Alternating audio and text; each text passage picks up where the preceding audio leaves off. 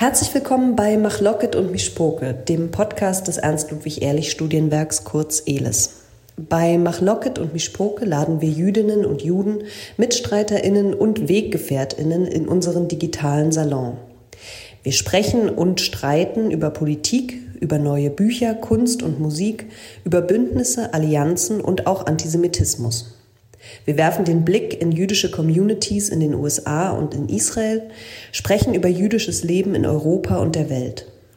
Wir, ELIS ist das Begabtenförderungswerk der jüdischen Gemeinschaft in Deutschland und eines der 13 Begabtenförderungswerke, das vom Bundesministerium für Bildung und Forschung finanziert wird.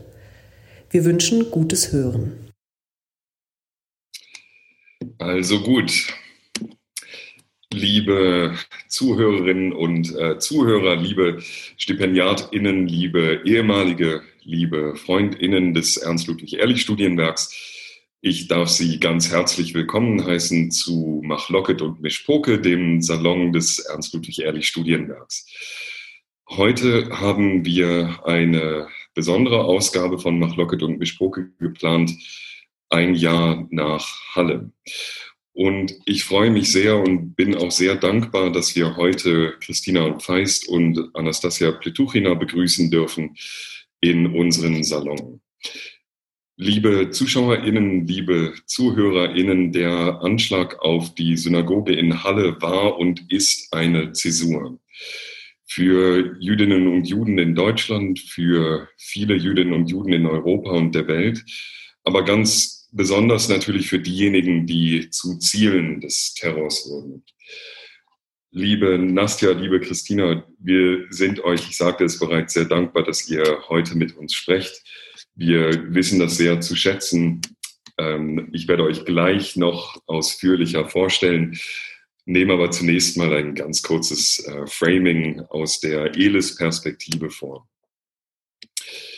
Wir hier bei ELIS haben ganz eigene Erinnerungen an den 9. Oktober 2019. Wir hatten seit Monaten auf den 10. Oktober hingearbeitet, also den Tag nach Yom Kippur, den Tag, an dem wir im Jüdischen Museum Berlin den 10. Geburtstag von Elis feiern wollten mit unseren StipendiatInnen, mit unseren ehemaligen, unseren VertrauensdozentInnen, den ganzen Gremien, mit der jüdischen Gemeinschaft zusammen, aber auch mit dem Bundespräsidenten und vielen Repräsentanten der nicht-jüdischen Mehrheitsgesellschaft, FreundInnen und FörderInnen des Ernst-Ludwig-Ehrlich-Studienwerks und auch unseren Familien. Und dann die Nachricht aus Halle und das Wissen, dass Menschen sich in der Synagoge in Todesangst verschanzen mussten. Das Wissen darum, dass der Terrorist Menschen getötet hatte. Diese wahnsinnige Angst, vor allem um euch und die Dankbarkeit für WhatsApp-Nachrichten, die nach Sonnenuntergang zwischen uns hin und her flogen. Gleichzeitig aber auch die Sorge, der Schock und die Wut darüber, was hier in Deutschland am äh, Yom Kippur passiert war. Zwei Menschen sind an diesem Tag in Halle getötet worden. Jana L., die an der Synagoge vorbeilief, als der Attentäter versuchte, in das Gebäude einzudringen, und Kevin S., der im Kiezdöner erschossen wurde. Zwei Menschen umgebracht von einem Rechtsterroristen. Dieser Terroranschlag war und ist kein Einzelfall. Am 19. Februar dieses Jahres tötete ein rechter Terrorist in Hanau neun Menschen und ich möchte auch an die Ermordung von Walter Lübcke am 1. Juni 2019 erinnern, der getötet wurde, weil er sich als Politiker gegen Rassismus ausgesprochen hatte. Der Anschlag auf die Synagoge in Halle war nicht die Tat eines Einzelnen. Deutschland hat eine lange Tradition rechter, antisemitischer und rassistischer Gewalt, die in alle Gesellschaftsschichten und in alle Institutionen hineinreicht. Rechte TäterInnen fühlen sich gestärkt, durch eine Vielzahl von Menschen, die sich online, die sie online, aber auch offline in ihrem Weltbild stützen und sie, und die sie zu Taten ermutigen oder sogar auffordern. Wir haben eine Partei, die von unseren MitbürgerInnen in fast alle Landesparlamente und in den Bundestag gewählt wurde, die sich, und ich zitiere hier aus dem äh, jüngst erschienenen Popul Popul na, Popularismusbarometer 2020 der Bertelsmann Stiftung zu einer, Zitat, zunehmend von rechtsextremen Einstellungen geprägten Wählerpartei entwickelt. Zitat Ende. Gerade in diesen Tagen wurde ein Erinnerungsprotokoll von Aussagen mit Gewaltfantasien dieser Partei öffentlich. Und die größte Bedrohung geht weiterhin, wie Bundesminister Horst Seehofer jüngst sagte, vom Rechtsterrorismus in diesem Land aus. Und dieses Rechts meint Hass auf Jüdinnen und Juden, LGBTQI, auf religiöse und ethnische Minderheiten in unserer Gesellschaft, aber auch auf Frauen beispielsweise. Vor drei Tagen haben wir den ersten Yom Kippur nach Halle begangen. Unter massivem Sicherheitsschutz in manchmal festungsartigen Synagogen. Und es ist auch absurd. Dieser Staat und seine PolitikerInnen begrüßen jüdisches Leben in Deutschland und gleichzeitig müssen wir feststellen, wie wir das auch neulich in unserem Podcast Mach Locket und Mischpoke mit Ronen Steinke zusammen gemacht haben, dass dieser Staat nicht in der Lage gewesen ist, deutsche Staatsbürger zu schützen.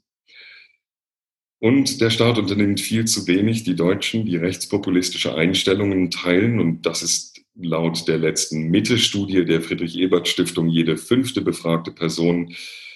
Ja, was? Zu bilden, zu erziehen, zu entnazifizieren? Inwiefern der Staat und seine Institutionen selbst Teil des Problems sein können, Stichwort rechte Netzwerke in der Polizei, auch hier in Berlin, wie wir jetzt heute erfahren haben, können wir vielleicht später noch diskutieren.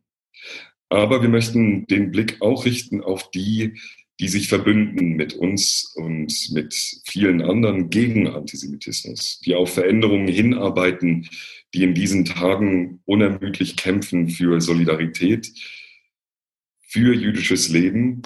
Und ähm, ich bin deshalb auch äh, ganz besonders äh, gespannt, wohin uns dieses Gespräch führt, wenn wir danach fragen, wie geht es jetzt eigentlich weiter? Also ich glaube, diese Bestandsaufnahme ähm, könnte dazu verleiten, äh, dass man sagt, in Anbetracht dieser Realität fällt es uns sehr schwer, eine Vorstellung von Zukunft zu entwickeln, ähm, die auch vielleicht Positives mit einfasst.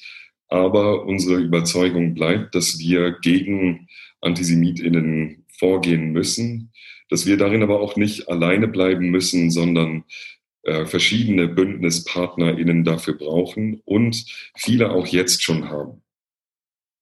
Bevor wir ins Gespräch gehen, möchte ich ähm, aber zunächst unsere beiden GesprächspartnerInnen vorstellen. Christina Feist studierte Philosophie in Wien, Antwerpen und Paris. Parallel äh, zum MA-Studium arbeitete sie als Journalistin mit dem Schwerpunkt Kultur- und Außenpolitik für das österreichische Nachrichtenmagazin Profil.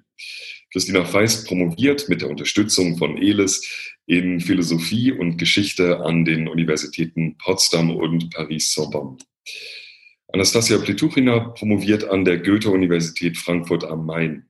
Sie hat die jüdische Studierendeninitiative Studentin in Berlin gegründet und arbeitet als freiberufliche Bildungsreferentin in verschiedenen jüdischen Institutionen, unter anderem in der Jewish Agency for Israel und im Kompetenzzentrum für Prävention und Empowerment der Zentralwohlfahrtsstelle der Juden in Deutschland. Elis hat die Promotion von Anastasia Pleturina gefördert. Und gleich für unsere äh, ZuhörerInnen, unsere ZuschauerInnen, äh, die müssen es inzwischen schon gewohnt sein. Äh, wir äh, duzen uns im Elis-Salon äh, hier besonders, weil wir uns ja nun äh, gegenseitig die letzten Jahre äh, so intensiv begleiten durften. Also Nastja, äh, Christina, vielen Dank euch beiden nochmal, dass ihr da seid und ähm, ich freue mich, mit euch noch zu sprechen. Das Format bei Mach Locket und Mischpoke sieht vor, dass wir zunächst einmal einen Input von unseren beiden Gästen hören und dann miteinander ins Gespräch kommen. Aber zunächst einmal äh, Nastja, freuen wir uns und freue ich mich auf deinen Input. Ähm, vielen Dank. Ähm, auch ähm, vielen Dank für die Einladung. Und ähm, ich merke gerade, ich ähm, werde irgendwie so ganz aufgeregt und freue mich auch auf das Gespräch. Eine ganz kleine Korrektur. Im Laufe der Zeit bin ich inzwischen eine festangestellte Direktorin der Aktivitäten der Jewish Agency in Berlin geworden. Nicht mehr so viel im freiberuflichen Leben unterwegs. Und äh, die Dissertation ist auch schon im Druck. Insofern, äh, genau, kriegt Elis bald ein Update diesbezüglich ebenfalls. Ähm, ich ähm, fühle mich, fühle mich gerade auch ähm, sehr berührt äh, durch deine Worte, Jo, und ähm, auch darüber, ähm, dass wir jetzt auch äh, gerade das Yom Kippur-Fest in diesem Jahr hinter uns haben und ähm, das äh, Kalenderdatum von dem Anschlag in Halle jetzt noch vor uns. Und das ist eine ganz skurrile Zeit dazwischen für mich persönlich.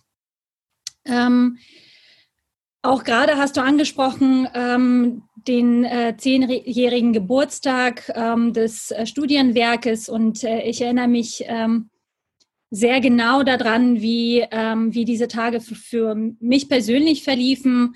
Äh, nach dem Anschlag war ich am nächsten Tag auch schon ähm, bei den Feierlichkeiten sofort dabei. Äh, zunächst einmal bei der Eröffnung und dann auch bei einzelnen Veranstaltung und ähm, ich erinnere mich mit, ähm, welche Wärme und Unterstützung ich empfangen worden bin, äh, sowohl persönlich ähm, als auch also solidarisch.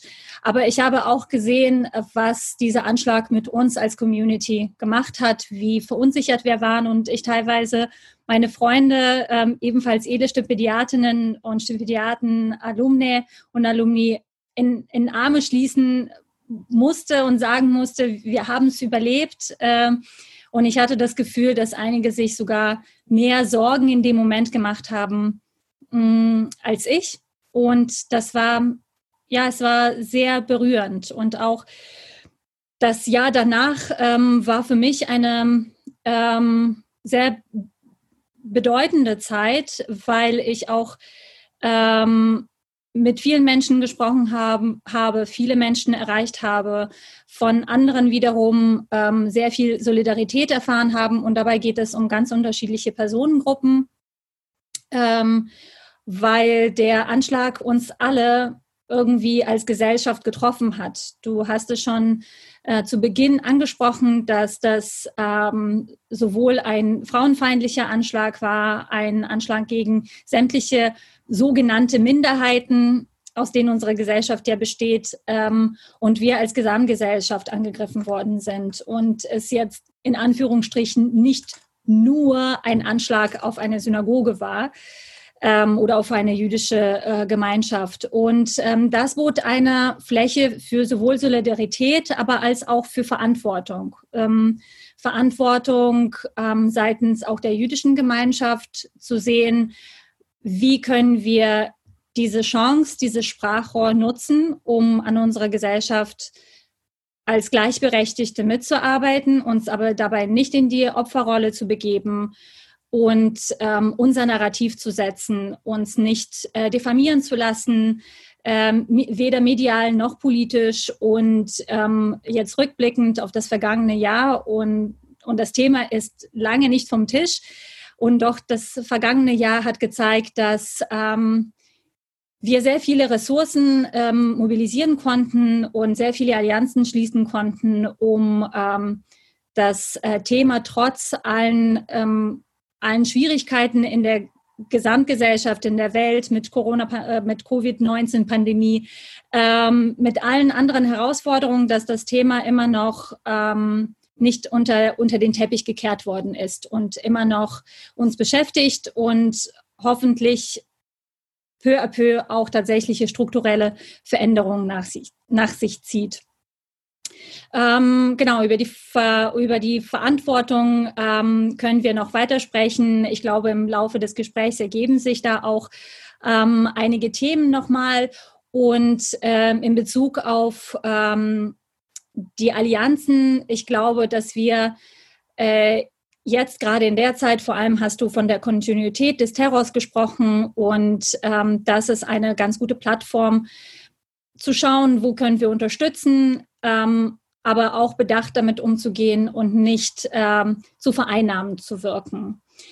Ähm, ja, ich äh, freue mich auf äh, spannendes Gespräch heute Abend. Nasja, vielen Dank. Ähm, sind schon gleich viele Stichworte, über die wir gleich noch werden äh, sprechen können, gefallen. Aber zunächst mal würde ich dich bitten, Christina, ähm, das Wort zu übernehmen. Danke. Ähm, ja, ich finde, äh, also ich schließe mich da Nasja an, gerade so in ja, im, im, Gedanken auch jetzt an deine Anmoderation und an die Erinnerung vom letzten Jahr. Das war echt ähm, ein krasser Einschnitt. Also für mich ist ähm, Elis und vor allem diese, jetzt rückblickend, wenn ich darüber nachdenke, diese Zehn-Jahresfeier direkt am nächsten Tag im Jüdischen Museum steht, war für mich, wie soll ich sagen, da mit unglaublich viel Selbstverständlichkeit, was jüdisches Leben betrifft, verbunden und steht in so, so krassem Kontrast zu dem, wo wir gerade herkamen. Und das, wo wir gerade herkamen, in meiner Wahrnehmung war ähm, ja jüdisches Leben mit großem Fragezeichen dahinter, das mit unglaublich viel Bauchweh und Angst und Nervosität verbunden ist und Unsicherheit. Und das ist es für mich auch heute noch. Und ich kann mich auch noch an unseren WhatsApp-Austausch erinnern, Jo, und das verbindet so ein bisschen ähm, diese beiden Erlebnisse für mich emotional. Ja, das ist ähm, ganz, äh, ganz spannend eigentlich auch so als Feld hin und her sozusagen. Ähm, was es für mich tatsächlich gerade so jetzt im letzten Jahr bewirkt hat oder die zwei großen Themen, die mich da beschäftigen, gerade im Hinblick auf dieses Attentat in Halle, sind zum einen Judentum in Deutschland mit Fragezeichen. Und ich sehe das ein bisschen sozusagen aus der Außenperspektive und aus der Innenperspektive, gerade so im Diskurs, der sich im letzten Jahr abzeichnet. Ich habe ganz stark das Gefühl, dass von der Außenperspektive ähm, Judentum in Deutschland mit Fragezeichen verbunden ist, weil oft nicht klar ist, dass Judentum und Deutschland schon, wir haben nicht nur die Shoah gemeinsam, da gibt es noch so viel mehr, diese Geschichte ist so viel länger. Und kulturell gibt es da so viel mehr Verbundenheit, als, glaube ich, den meisten Menschen klar ist. Und ich glaube, dass es ähm, innerjüdisch, wenn man so möchte, dann aber auch wieder ein großes Fragezeichen gibt, weil sich einfach sehr lange nichts ändert, weil immer noch die Frage besteht, fühle ich mich hier sicher, will ich hier bleiben, will ich doch woanders hin? Wie viel bin ich bereit, hier Energie hinein zu investieren? Ähm, wie lange will ich tatsächlich hier bleiben? Lohnt sich das, dass ich mich einmische, sozusagen? Lohnt sich das, dass ich meine Energie hinein investiere? Ähm, wie viel bin ich bereit, auch einzustecken? Und das sind, ja, also ich, ihr merkt es, ich schwimme da selber immer so hin und her. Ähm, ich finde das auch ganz, ganz schwierig und ich habe dazu viele Meinungen, aber meine, ich glaube, es ändert sich so alle paar Tage, was ich tatsächlich für eine emotionale Einstellung dazu habe.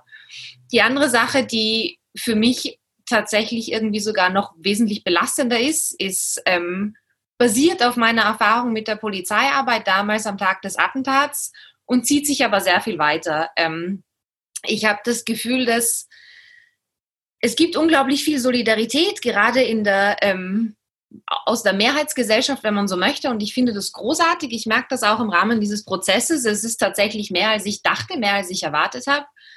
Ähm, und ich merke aber parallel dazu, dass in, auf der nächsten Ebene bei Polizei und staatlichen Autoritäten, Politikern und Politikerinnen unglaublich viel Aufhol- und Nachholbedarf besteht, wo, also jedes Mal, wenn ich einen Zeitungsbericht lese, rassistische, rassistische Chatgruppe in Berliner Polizei entdeckt, ich verstehe nicht ganz, warum das jetzt neu ist. Also ich glaube, für uns ist das weniger Neuigkeit und schlimm genug, aber weniger Neuigkeit als für viele andere. Und ich glaube, da besteht ganz, ganz, ganz viel Nachholbedarf. Was mich auch sehr beschäftigt, vor allem weil ich ja nicht in Deutschland wohne, sondern in Paris und damit auch ein bisschen eine Außenperspektive habe, gerade auf so Allianzen ähm, und quasi gemeinsamer Kampf gegen äh, Antisemitismus, Rassismus, rechte Ideologien und ich sage das ganz bewusst im Vergleich, ich sehe das in Paris zumindest, dass es hier so Allianzen zu bilden zwischen unterschiedlichen Minderheiten, das findet kaum statt. Die spielen sich halt, die lassen sich gegeneinander ausspielen und ich finde das extrem problematisch und schwierig. Und ich finde das in Deutschland, zumindest so wie ich es aus Berlin kenne, aber sehr schön, weil da funktioniert das nämlich. Und wie ich jetzt auch gerade im Rahmen mit dem Prozess merke, innerhalb der Nebenklage einfach mit einer gewissen Selbstverständlichkeit greifen wir uns unter die Arme, stärken uns den Rücken und wir machen das ohne Fragezeichen. Wir machen das einfach so. Und das zeigt sich ja zum Beispiel auch ähm, an äh, der Spendenkampagne, die die Jüdische Studierendenunion, die JSUD, für Ismet Tekin gestartet hat. Ismet Tekin ähm, ist mittlerweile der Besitzer des Kiezdöners, wo der Täter sich dann ja hingewandt hat, äh, als er in die Synagoge nicht eindringen konnte. Und Ismet wurde nach dem Attentat ähm, vom Bundesministerium für Justiz finanzielle Hilfe zugesagt, die er bis heute nicht bekommen hat, von der niemand weiß, in welcher Höhe die äh, ist oder wann sie überhaupt ausgezahlt wird. Was aus meiner Sicht wiederum auf diesen Nachholbedarf hinweist, ähm, auf Ebene der staatlichen Autoritäten und gleichzeitig hat die JSUD völlig unkompliziert gesagt, ja klar machen wir das, keine Frage. Ähm, wir stellen uns dahin, wir äh, machen diese Spendenkampagne und es hat auch funktioniert und es hat so gut funktioniert, dass wir bei mittlerweile, ich glaube, knapp über 25.000 Euro sind. Unglaublich. Ähm, also es geht schon, es funktioniert und das sind dann die Momente, die mir auch wieder ein bisschen Hoffnung geben. Ja, die große Frage, die, glaube ich, für mich im Raum steht, ist, wie viel Hoffnung kann und will ich zulassen und wie viel bin ich bereit einzustecken? Und dann in weiterer Hinsicht natürlich, was mache ich damit? Also ich freue mich sehr auf dieses Gespräch ich sage das jetzt noch abschließend, Nastja, das ist das erste Mal, dass wir das nicht zu zweit alleine am Telefon machen. Ähm, ich bin schon sehr gespannt, was dabei herauskommt. Genau, und freue mich jetzt tatsächlich darauf, mit euch ein bisschen zu reden. Ja, vielen Dank, Christina. Äh, vielen Dank auch dir, Nastja. Ähm, und ich kann nur noch mal sagen, auch, äh, dass es eben das erste Mal ist, dass ihr das nicht am Telefon macht, sondern äh, mit uns und unseren Freundinnen. Ähm, das äh, bedeutet uns natürlich auch einfach sehr viel. Ich glaube, eine Sache, die bei euch beiden, und da würde ich gerne noch mal äh, ein bisschen drauf zurückkommen, wenn ich darf, ähm, was bei euch beiden in den Statements rauskam, war diese, ähm, war dieses Gefühl der Gleichzeitigkeit. Also, das ist auf der einen Seite ähm, auf der einen Seite ganz großen Zuspruch gibt und auf der anderen Seite eben dieser, äh, diese unglaubliche, ähm, unglaubliche Ablehnung, die eben bis hin zu solchen terroristischen Anschlägen dann ihre ähm, Ausfaltung erfährt sozusagen. Also ich dachte nämlich auch nochmal an den Elis Festakt, wo ja ähm, der Bundespräsident ähm, in seiner Laudatio für unsere Schirmherrin äh, Charlotte Knobloch äh, die mit der Ernst-Ludwig-Ehrlich-Medaille ausgezeichnet wurde, ähm, wie er sagte, wir sehen, er bezog sich also da auf äh, das Bild innerhalb des Jüdischen Museums, wir sehen, wie wertvoll es ist, dass Jüdinnen und Juden Vertrauen fassen konnten in dieses Land und diesen demokratischen Staat, in dessen Verfassung die Erfahrung der Shoah und das Wissen um die Verletzlichkeit der Menschenwürde eingeschrieben sind. Und auch nach ähm, äh, auch seit Halle und äh, nach Hanau gibt es immer wieder diese Ebene der Zusprache, die eine ganz ehrliche äh, Zusprache ist. Also wenn äh, der Bundespräsident solche Worte äußert, dann ist er davon überzeugt, meint es ernst und er lässt ähm, ja auch tatsächlich äh, Taten folgen. Dann gibt es aber eben diese Ebene ähm, der staatlichen Instanzen weit unter dem Bundespräsidenten, ähm, die sich ja nicht immer hilfreich, ähm, äh, um es gelinde zu sagen, nicht immer als sehr hilfreich herausgestellt haben, auch im direkten Umgang mit euch. Ähm, und dafür braucht man sozusagen gar nicht so weit gehen in, in diese Chatgruppen äh, hinein, sondern wirklich von diesen äh, Erfahrungen, die ihr ähm, auch dann mit den äh, Polizisten vor Ort äh, gemacht habt oder jetzt auch in, in Magdeburg auf ähm, das Verfahren würde ich gerne nochmal später zurückkommen. Aber wie geht ihr mit dieser Schere um? Also das ist, glaube ich, eine Frage, die uns alle auf einer gewissen Ebene beschäftigt, aber die sich für euch aber nochmal ganz anders stellt. Ähm, und vielleicht wäre es möglich für euch, ähm, da einfach ein bisschen eure Gedanken zu teilen. Also einerseits dieser ehrlich gemeinten Zusprache, andererseits dem ähm, offenkundigen äh, Versagen auch äh, im in der Praxis.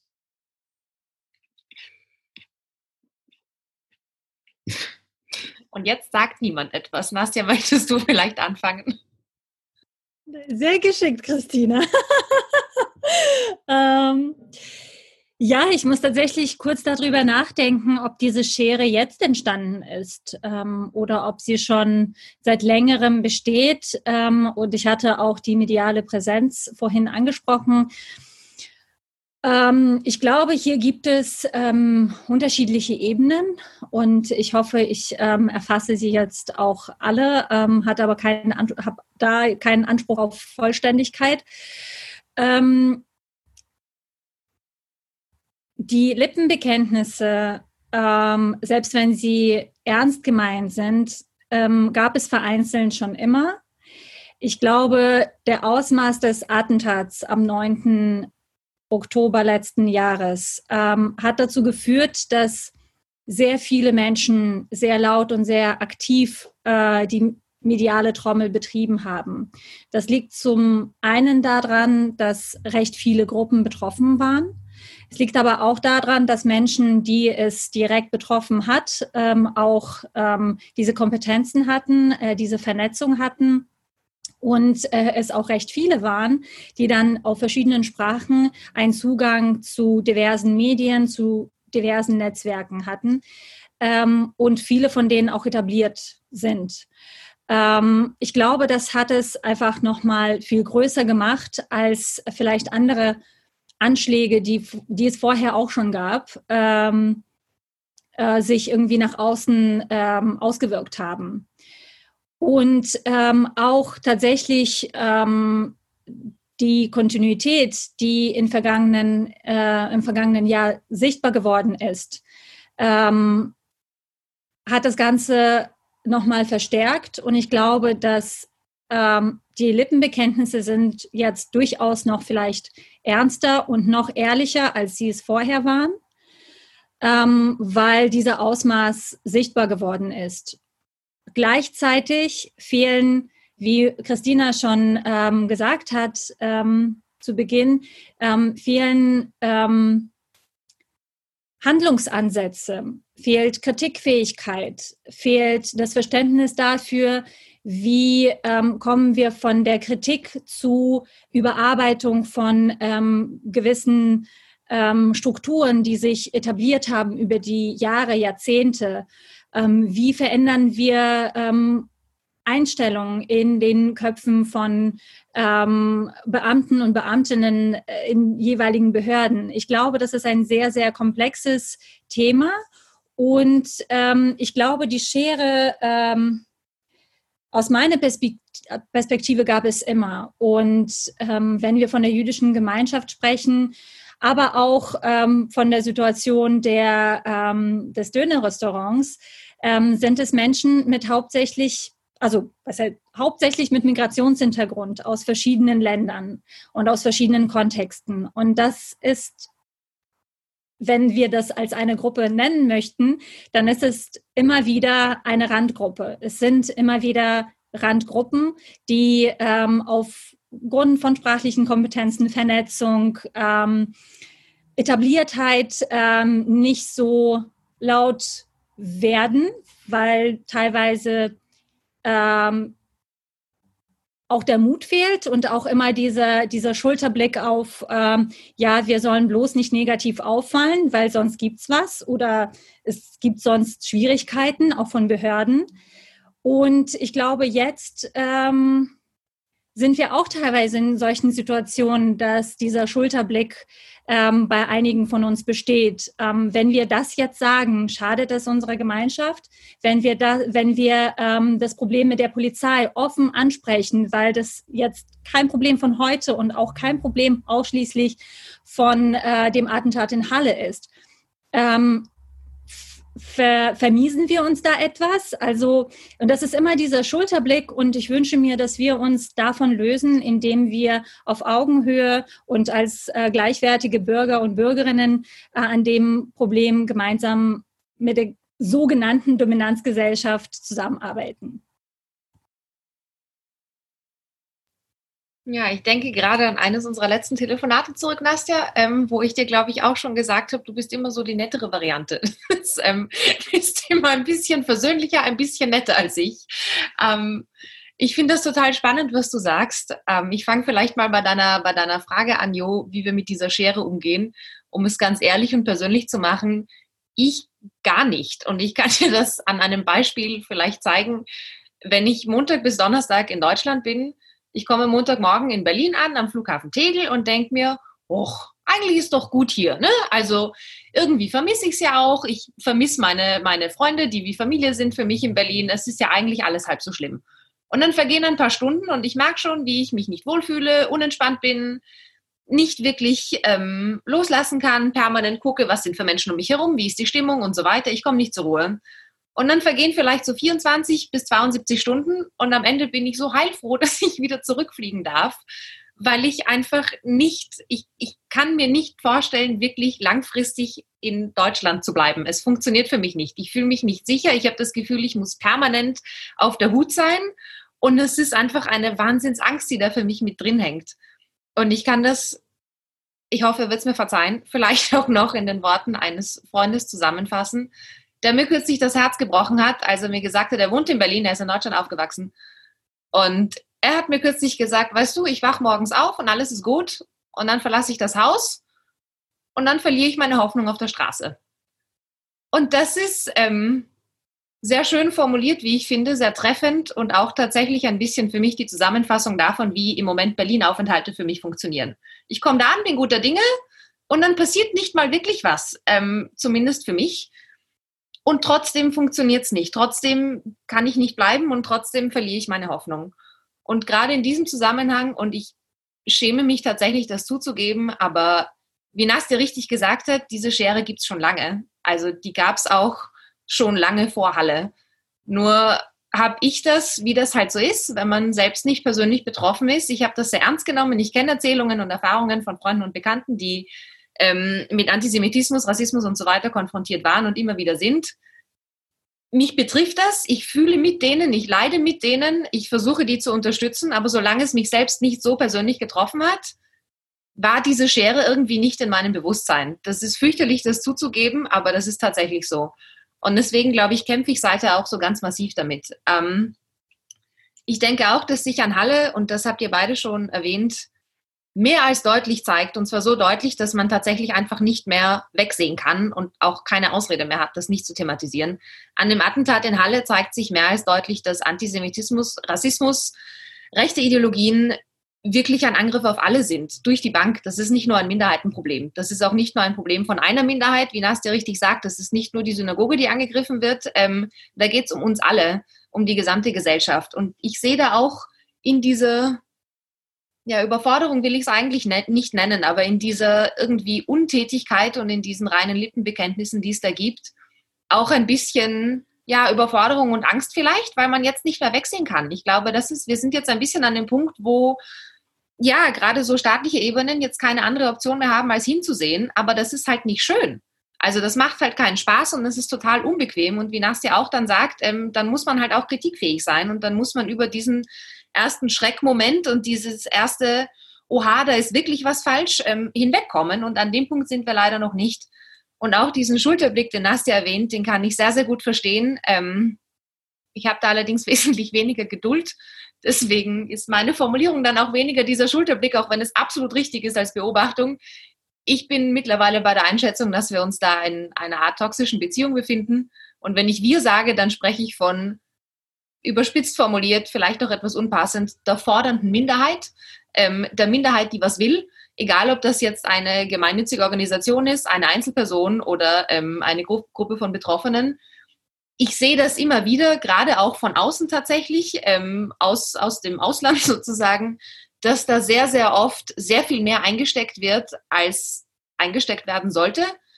Dass sehr viele Menschen sehr viel vorsichtiger sind, ähm, aus einfach Angst vor Konsequenzen, aus Angst davor, dass das kleine bisschen, das so, so hart erkämpft wurde, über so viele Jahre, dann auch noch verloren geht. Und ich verstehe diese Angst, absolut. Aber das Problem ist, irgendwann muss man da halt aussteigen. Und ich glaube, so einen Ausstieg aus so einer Art von Beziehung kann man nur ganz oder gar nicht machen. Und das muss rasant und tabula rasa-artig gehen. Und ich glaube, wenn wir das alle gemeinsam machen, nämlich nicht nur wir als betroffene Einzelminderheit, sondern die gesamte Gesellschaft sagt, okay, jetzt, jetzt langt's, ähm, so geht's nicht. Wir möchten das und das gebt ihr uns jetzt bitte. Ich glaube, wenn wir das machen und an dem Punkt sind, dann haben wir eine ehrliche Chance darauf, dass auch endlich mal Bewegung in die Sache kommt. Hm. Ähm, ja, vielen Dank euch beiden. Ich,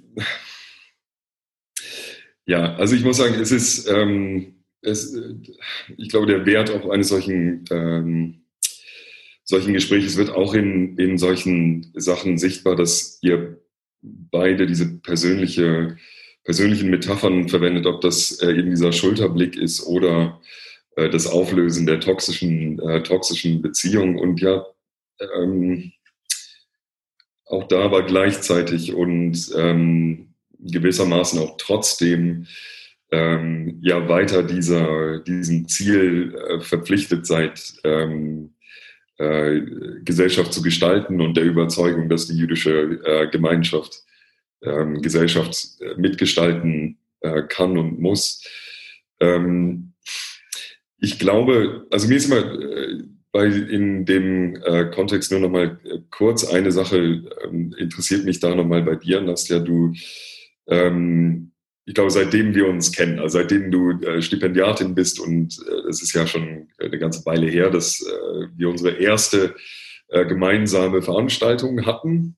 Ähm, engagierst du dich ja eben ehrenamtlich auch innerhalb, äh, innerhalb der jüdischen Gemeinschaft und jetzt, äh, jetzt äh, und dann freiberuflich, jetzt hauptberuflich. Ähm, würdest du sagen, dass ich, würdest du sagen, dass dein Engagement sich aber verändert hat nach diesem, äh, nach dem Anschlag in Halle? Und wenn ja, ähm, wie würdest du das sozusagen für dich selbst äh, dieses, äh, diese Veränderung des Engagements äh, bezeichnen, beschreiben? Ähm, ich denke, dass das Engagement sich per se nicht verändert hat. Ich denke, dass die Sichtbarkeit davon sich äh, stark verändert hat. Ähm, du hattest vorhin angesprochen, dass ich äh, die Initiative Studentin äh, in Berlin mitbegründet habe und ich war auch Vorsitzende von, von diesem Verein, ähm, ich glaube, drei Jahre, wenn ich mich nicht täusche. Und äh, da haben wir als Verein sehr viele Anfragen bekommen. Ähm, Anfragen für Interviews. Ähm, es war noch vor der Zeit ähm, von ähm, äh, der Existenz der äh, Jüdischen Studierendenunion. Das heißt auch, waren wir für sehr viele Politikerinnen und Politiker, die ähm, Ansprechpartnerinnen von ein, also als unabhängige Studierendenorganisation. Und ähm, da ist mir aufgefallen, dass sehr häufig es erwartet wurde, dass wir uns in die Opferrolle begeben, dass wir ständig davon sprechen, dass wir Angst haben, dass wir ähm, auf meinen Lieblingsgepackten Koffern sitzen und ähm, dass wir ähm, ähm, ja furchtbare Angst haben, äh, Kipot zu tragen und dann ist es aber so total irreführend, äh, also nicht irreführend, aber verwirrend, äh, mit mir dann darüber zu sprechen, weil Mensch, sie trägt ja gar, sie kann ja, also sie trägt ja gar keine Kippa und als, als orthodoxe Frau ist es auch nicht üblich. Hm, stehen wir ein bisschen auf dem Schlauch. Also wo kann sie denn noch Angst haben? Ähm, also das war dann sehr ähm, komisch und ganz besonders komisch wurde es dann, als ich gesagt habe, Nein, wir haben keine Angst. Wir, wir haben Handlungsansätze. Und das gefiel vielen Journalistinnen und Journalisten gar nicht, weil dann äh, gab es keine Schublade, in die ich dann gesteckt werden konnte. Und mit mir auch eine ganze Organisation und mit dieser Organisation noch eigentlich eine ganz starke junge Bewegung, die sich ähm, in, dem, in der vergangenen Zeit etabliert hat. Und ähm, ich glaube, viele Interviews sind dann einfach in den äh, Schreibtischschubladen irgendwo verloren gegangen, weil sie ja so zeitlos sind. Aber zeitlos sind sie, weil da nicht irgendwie Alarmglocke geschlagen wird. Wir haben Angst, wir wollen auswandern. Und seit ähm, dem Angriff in Halle äh, sind genau dieselben Fragen gefallen, genau dieselben äh, Erwartungen auch an uns gestellt worden als Interviewpartnerinnen und Partner. Und ich habe das Gefühl, dass ähm, aus dieser Pers Perspektive der überlebenden Person ähm, konnte ich das Publikum viel leichter erreichen. Viele Aussagen, die ich getroffen habe, die ich auch vorher schon getroffen habe, äh, wurden plötzlich abgedruckt. Und ich durfte plötzlich die Zitate einsehen und die mit korrigieren und sagen, äh, nee, so habe ich das nicht gesagt und so ist nicht unsere Realität. Und ähm, wir haben von Veränderung der Gesellschaft gesprochen und ich bin der festen Überzeugung, dass Veränderung der Sprache ein integrale Bestandteil von dieser gesamtgesellschaftlichen Veränderung ist. Ähm, und dabei ist es auch wichtig, das nicht im diskursiven akademischen ähm, Spektrum zu halten, sondern auch in alle Bereiche des alltäglichen Lebens zu gehen und mit allen gesellschaftlichen Gruppen zu sprechen, auch ähm, in verschiedenen Altersstrukturen. Und ähm, als Sozialpädagogin ist mir das schon immer wichtig gewesen. Ich denke aber, dass die mediale Sichtbarkeit das deutlich einfacher macht, äh, die Akzente zu setzen, äh, die früher nur sozusagen hinter verschlossenen Türen von diversen äh, Dialog, ähm, Trialog und sonstigen Austauschplattformen möglich waren. Und jetzt ähm, ja, ist mein Engagement auf einer anderen Ebene, Ebene sichtbarer, aber auch meine Message. Wenn ich darf, würde ich da gerne ganz kurz einhaken, weil ich das so, so wichtig finde, gerade was du jetzt gesagt hast, Nastja, ähm, über Sprache und Narrativ. Ich habe, ähm, die, die mich kennen, wissen es, ich habe so, ne, eins meiner Hobbys sind so sprachliche Feinheiten, für die sich die meisten Menschen nicht interessieren und ich kann mich stundenlang damit beschäftigen und mich auch schrecklich darüber echauffieren. Und gerade ähm, wenn es um Medienberichte geht, gerade auch im Rahmen mit dem Prozess oder um jüdisches Leben in Deutschland, völlig unabhängig davon, ähm, fällt mir immer wieder auf und ich kann mich wirklich stundenlang darüber ärgern, wie unglaublich unsensibel die Sprache der Journalisten und Journalistinnen ist. Ähm, und das wirklich Spannende daran ist, also ich stimme mit Nastja vollkommen überein, Sprache macht das Narrativ und Narrativ macht das Bewusstsein, ob wir wollen oder nicht, es ist einfach so.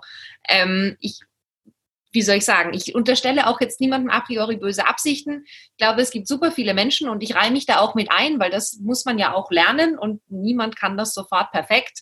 Super viele Menschen denken nicht unbedingt sofort darüber nach, wie sie sich ausdrücken. Ähm, ich merke das auch in meinem Freundeskreis und wenn man das sagt, hey, das kannst du nicht sagen, das geht nicht, dann funktioniert das. Und dann merke ich auch richtig so, okay, die fangen jetzt an nachzudenken. Und was ich so spannend finde, ist gerade mit dem, was du jetzt sagst, Nastja, ich hatte in der Vergangenheit, lang vor Halle, ähm, schon öfter mit äh, Medienvertretern und Medienvertreterinnen in völlig anderem Kontext äh, darüber gesprochen, dass diese sprachliche Sensibilisierung nicht da ist. Und die Antwort war eigentlich immer eher so Desinteresse und so, ja, ne, ja, dafür interessiert sich jetzt keiner, das sind halt so Feinheiten, ist jetzt nicht so spannend. Und seit Halle, vor allem seit dieser Prozess begonnen hat, ich habe das jetzt ein bisschen so zu meiner Aufgabe gemacht, jedes Mal, wenn ich kontaktiert werde von Medienvertretern und Medienvertreterinnen und ein Interview gebe, ich sage denen immer dazu, tun Sie mir einen Gefallen, drücken Sie sich sprachlich sensibel aus. Und das Interessante daran ist, plötzlich gibt es Interesse daran. Und plötzlich kommt als Rückfrage, ja, das ist gut, dass Sie mir das sagen, können Sie mir das erklären? Und ich hatte auch ähm, schon im Nachhinein äh, tatsächlich einen Journalisten konfrontiert und hat ihm eine E-Mail geschrieben und gesagt, vielen Dank für Ihren Artikel. Ähm, für die Zukunft, das können Sie auch gerne an Ihre Kollegen weitergeben, das ist eine sehr problematische Formulierung und das und das wäre besser.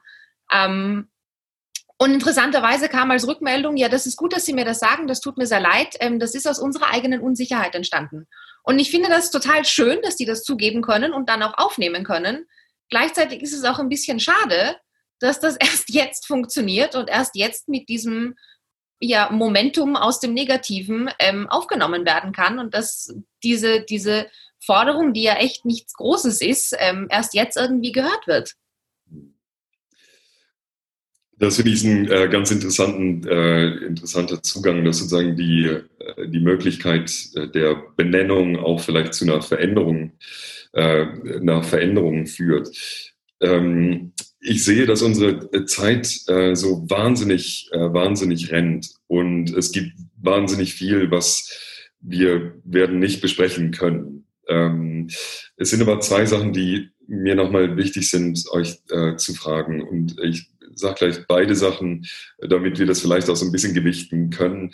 Vielleicht erstmal, wenn es geht, ähm, kürzere Ausführungen.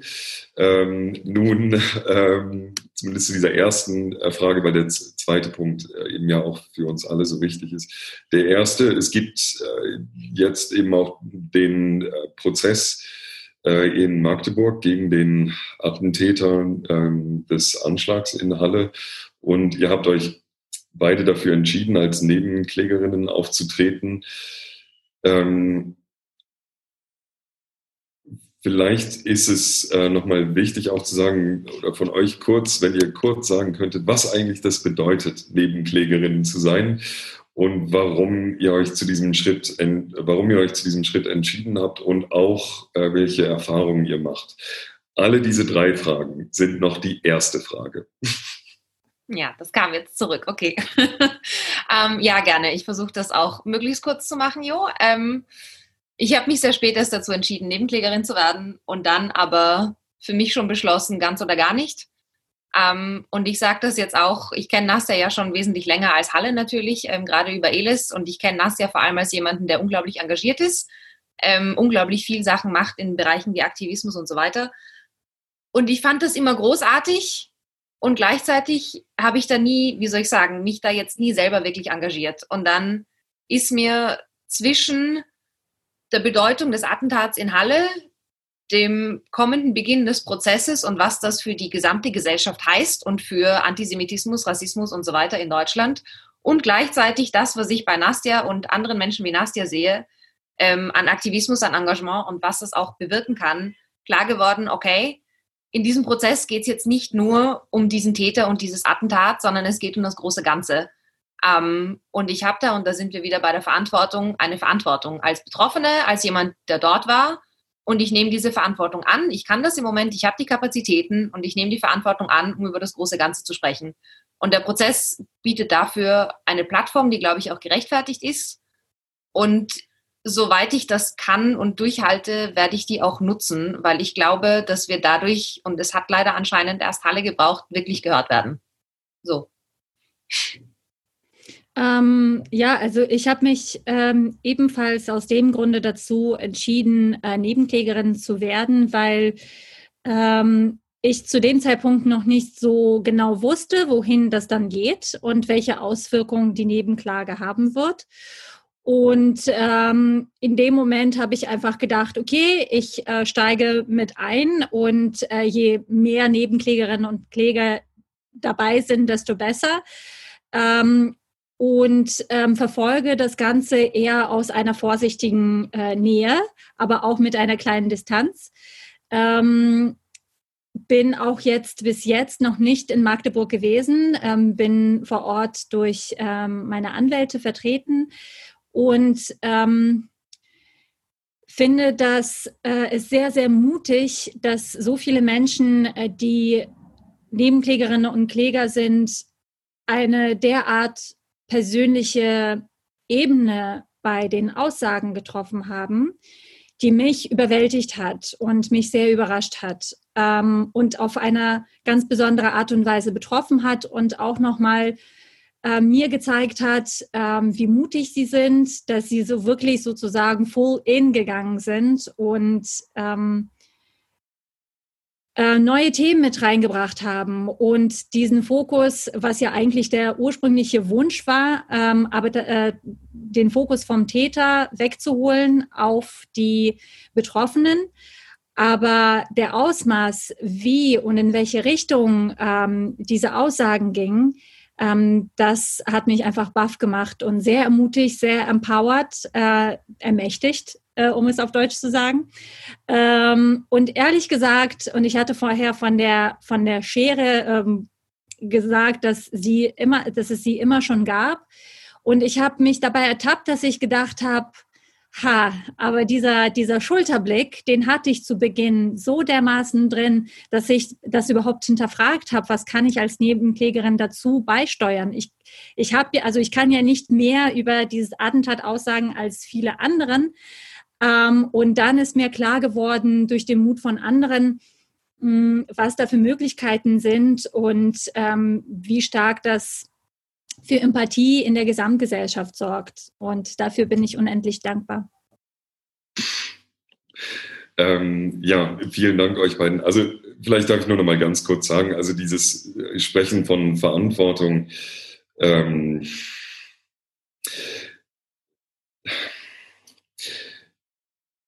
ich finde das schon, ähm, hm, also ich finde es äh, find äh, berückend ähm, und auf einer bestimmten Ebene fast schon beschämend, äh, dass man äh, davon Verantwortung als Betroffenen, äh, Betroffener sp spricht. Gleichzeitig ähm, fordert auch diese Haltung, äh, glaube ich, uns allen sehr viel ähm, sehr viel Respekt ab, so wie so vieles, was ihr jetzt sagt. Also ich finde es diesmal unglaublich schwer, äh, sinnvolle Fragen zu, äh, zu formulieren, äh, erst recht, wo wir in dieser Distanz zueinander sind. Aber gut. Ähm, ich habe doch noch eine letzte Frage, die, ähm, die uns alle, glaube ich, sehr, äh, sehr beschäftigt. Und zwar, Nastja, äh, du hattest letzte Woche in einem großen Artikel auf der Titelseite der äh, Jüdischen Allgemeinen über den Anschlag in Halle geschrieben. Ähm, Halle sollte ein Weckruf für die gesamte Gesellschaft sein, war da die, äh, die Überschrift. Und ist da äh, wie gewohnt sehr klug und differenziert, ähm, äh, da eben ein, für einen solchen Weckruf, äh, Weckruf plädiert. Ähm, aber was würdet ihr sagen, wie weckt man eine Gesellschaft auf, die Antisemitismus, Rassismus, Frauenhass ähm, oft auch immer als Problem der anderen sieht. Ähm, nicht nur vielleicht, wie weckt man, äh, weckt man auf, sondern wem kommt es eigentlich zu, diesen Weckruf dann zu unternehmen? War das irgendwie klar? Mir kommt diese Frage sehr geschwurbelt gestellt da äh, okay, vor. Mit einem kleinen Blick auf die Uhr darf ich ganz kurz vorpreschen. ähm, also erstmal, das geht auch mit deiner vorherigen äh, Anmerkung zur Verantwortung einher. Ähm, ich glaube, also ich kann eigentlich nicht so dass ähm, die Lösung äh, für alle geben oder irgendwie mich anmaßen, die zu wissen. Ich kann nur von mir sprechen. Und meine Erfahrung, und das hat Christina schon so süß ausgedrückt, dass ich äh, sozusagen die nettere von uns beiden bin. Ähm, ich glaube, dass ähm, auch tatsächlich, was wir sehr häufig angesprochen haben, ist die erstens die Fehl, also eine große Berührung, Berührungsangst mit nicht nur mit Minderheiten, nicht nur mit Menschen, die irgendwie ähm, in, für, bei irgendwas betroffen sind, grundsätzlich auf menschlicher Ebene. Und Verantwortung ähm, kann auf so vielen Ebenen stattfinden. Und als ähm, der Anschlag in Halle passiert ist, habe ich einfach vielleicht auch bedingt dadurch, dass ich dankbar war, überhaupt am Leben zu sein, bin ich durch die Straßen mit sehr offenen Augen gegangen und habe geguckt, wer braucht denn Hilfe? Und wenn wir uns unsere auf, Augen aufmachen, dann sehen wir alleine schon einfach auf dem Weg von der Arbeit zu äh, nach Hause Menschen, die vielleicht irgendwie zu schwere Taschen tragen, die vielleicht gestürzt sind, die ähm, vielleicht irgendwie nach einem Weg suchen. Und all diese Menschen brauchen auf unterschiedliche Art und Weise Unterstützung und Hilfe. Und das Verständnis dafür, dass du als Person verantwortlich bist für deine Mitmenschen auf irgendeine Art und Weise, ähm, weckt schon dieses Bewusstsein, darüber nachzudenken, wie geht es den anderen, was und die, die anderen quasi nicht mit Misstrauen und irgendwie ähm, ja mit Misstrauen zu, zu sehen, sondern auch tatsächlich diese Verantwortung eines selbstbewussten, aber auch bewussten Bürgers und Bürgerinnen äh, zu übernehmen. Mhm. Und ich glaube, das sickert und diese Empathie, die wir quasi herausbilden können, sickert durch alle Themen, die wir heute äh, besprochen haben, durch. Und anfangen kann es nur mit solchen Kleinigkeiten. Mhm. Das heißt, wenn ich äh, eine sehr schöne Antwort, dass man diese Verantwortung eben tatsächlich auch in die Hände aller legt und solche Begriffe wie ähm, Empathie und auch Zivilcourage da eine ganz äh, große Rolle spielen. Ähm, Christina, es, äh, ich darf ganz kurz nur noch mal reinnehmen. Also die äh, über Facebook hat ähm, Anastasia äh, Gafkina äh, gefragt, ähm, was könntest du uns aus deiner Perspektive empfehlen, um jüdisches Leben in Deutschland äh, zu sichern? Ähm, das geht, glaube ich, wollte diese Frage aufgreifen, um einerseits zu signalisieren, ich nehme auch die Fragen von der Kommentarspalte ernst. Äh, gleichzeitig muss ich aber sagen, es äh, ist, so eine, ist ja eine Form der Färbung äh, der Frage, die ich gestellt habe. Ähm, Christina, du sprachst vorhin äh, besonders von äh, der Stärke aus ähm, Bündnissen zivilgesellschaftlicher, unterschiedlicher zivilgesellschaftlicher äh, Partner, ähm, PartnerInnen. Und vielleicht könntest du dazu noch ein kleines bisschen äh, was sagen. Ich will nur kurz vorwegnehmen, dass eben auf Facebook auch in der Kommentarfunktion der Link zu der Spendenorganisation, äh, äh Spendenaktion der JSUD ähm, gepostet wurde. Und äh, wir können alle natürlich nur empfehlen, da sich äh, entsprechend zu äh, betätigen, ganz im Sinne von äh, dem, was Nastja gerade sagte. Aber Christina, nochmal zu dir. Ähm, äh, die Rolle von unterschiedlichen zivilgesellschaftlichen AkteurInnen, ob du da nochmal deine Gedanken äh, uns mitgeben könntest. Ja, ich glaube, ähm, ja, also ich schließe mich einerseits Nastja an, was natürlich diese Verantwortungssache betrifft und gerade auch so Zivilcourage ist immer so mein Lieblingswort, weil das fehlt meistens. Ähm, und ich glaube, es gibt sehr viele unterschiedliche Arten, wie man da aktiv werden kann. Ich glaube, da hat auch jeder Mensch wahrscheinlich so seine eigene Sache. Ich merke das gerade jetzt im Prozess und ich sage das auch ganz ehrlich im Sinne von, es gibt sehr viel mehr Solidarität, als ich mir erwartet habe.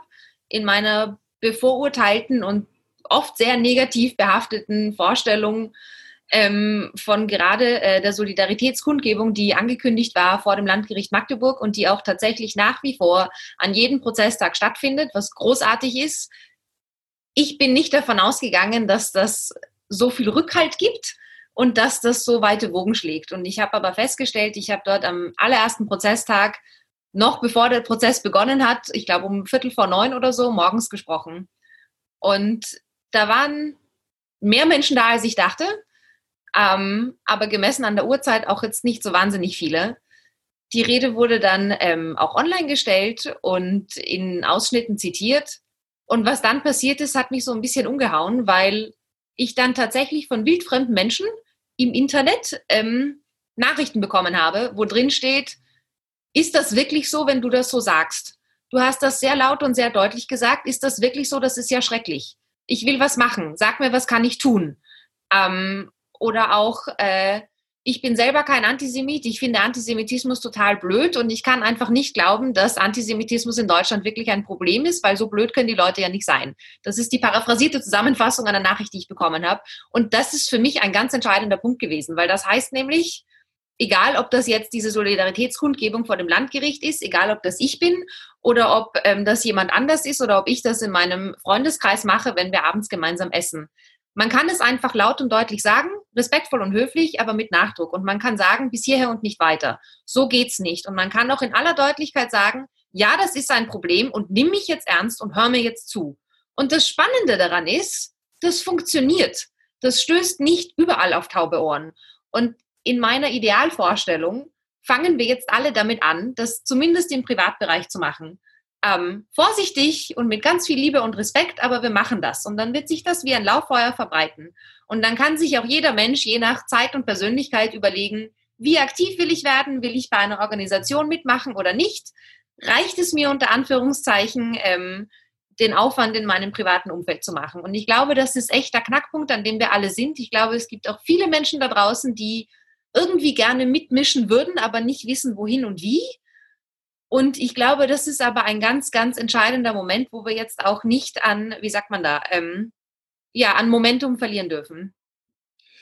Nastja, ähm, Christina, an diesem Punkt, ähm, äh, wir kommen einfach jetzt zwangsläufig zum Ende unseres Gesprächs. Ich möchte ähm, noch einen Gedanken kurz mitnehmen. Wir haben, und es ist eben ganz komisch, also man denkt dann immer wieder an diese Zehn-Jahresfeier. Und es war, ähm, Erstens war es äh, für uns alle bei ELIS ein wahnsinnig äh, bewegendes und wichtiges Zeichen, dass ihr auch da wart. Das äh, wisst ihr ja. Und gleichzeitig gab es ja auch diese, ähm, diesen äh, Gedanken, den mehrere geäußert haben, äh, auch seitdem die gesprochen haben von Möglichkeiten der Stärkung, ähm, gegenseitigen Stärkung, von Resilienz.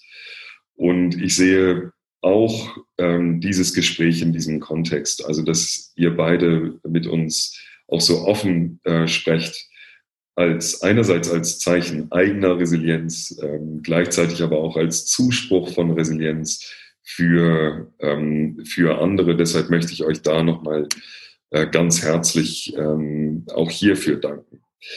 Ich darf abschließen ähm, mit einem etwas harschen äh, Übergang zu einem äh, kurzen äh, Werbeblock, nämlich am 19.10. Äh, sprechen wir ab 17 Uhr wieder hier auf Facebook über Gender und Antisemitismus. im äh, Rahmen unserer Reihe äh, Nie wieder ähm, gegen Antisemitismus und für eine offene und plurale Gesellschaft. Unsere äh, Gäste dann sind Veronika Kracher, Paula Villa-Braslawski und Marina Weißband.